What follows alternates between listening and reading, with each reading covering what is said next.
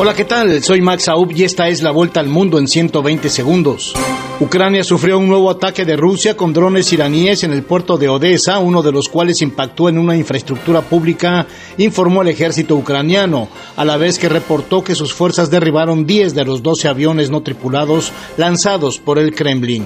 El Departamento de Justicia de Estados Unidos acusó al fundador de un grupo nacionalista afroamericano y a otros tres miembros de trabajar para la inteligencia rusa con el fin de influir en las elecciones estadounidenses.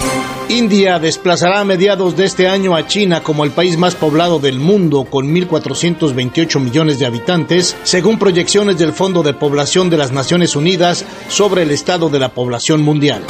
Las autoridades en América Latina detuvieron a más de 14.000 personas y decomisaron más de 8.000 armas ilegales en la mayor operación de este tipo, coordinada por Interpol, llevada a cabo entre el 12 de marzo y el 2 de abril gracias a la cooperación entre 15 países, anunció la Organización Policial Internacional.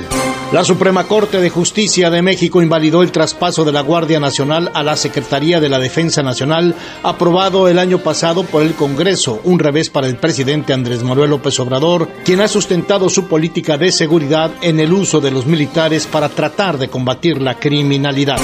Nicaragua retiró la aprobación al designado embajador de la Unión Europea en Managua en respuesta a sus críticas por la represión en el país centroamericano en el quinto aniversario del inicio de las protestas contra el gobierno de Daniel Ortega. El canciller ruso Sergei Lavrov de gira por Brasil, Venezuela, Nicaragua y Cuba ratificó el apoyo de Moscú al régimen de Nicolás Maduro y expresó la voluntad de su país de favorecer relaciones con países como Venezuela que sufren, dice, los efectos de sanciones internacionales. Esta fue la vuelta al mundo en 120 segundos.